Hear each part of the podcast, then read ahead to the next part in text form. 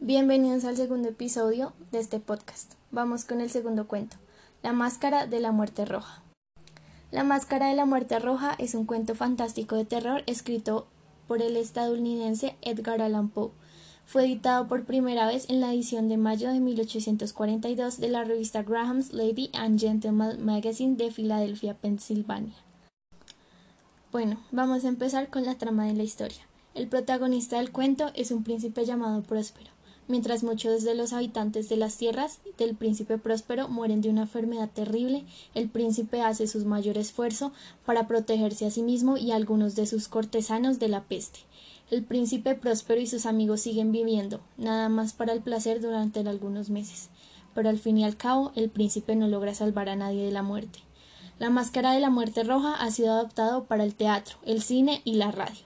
La adaptación más conocida sigue siendo todavía la película británica estadounidense de 1964, The Mask of the Red Dead, dirigido por Roger Corman e interpretado por Vincent Price. Bueno, vamos a continuar con el argumento del cuento y un dato interesante.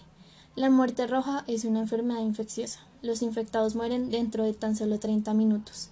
Antes de morir, estos sangran profundamente de la piel y sobre todo de las caras. La enfermedad ha causado las muertes de la mitad de los habitantes de las tierras del príncipe próspero, pero al príncipe, un hombre de gustos, fuera del común, y considerado como loco por algunos, no le importa nada.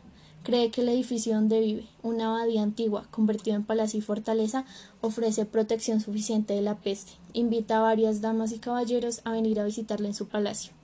Cuando todos los invitados han llegado, quedan soldados los cerrojos. Es imposible entrar o salir, no hay escapatoria. Hay comida y bebida suficiente para el príncipe y sus invitados. Hay músicos, bailarines, actores y payasos para divertir a todas las personas en el palacio.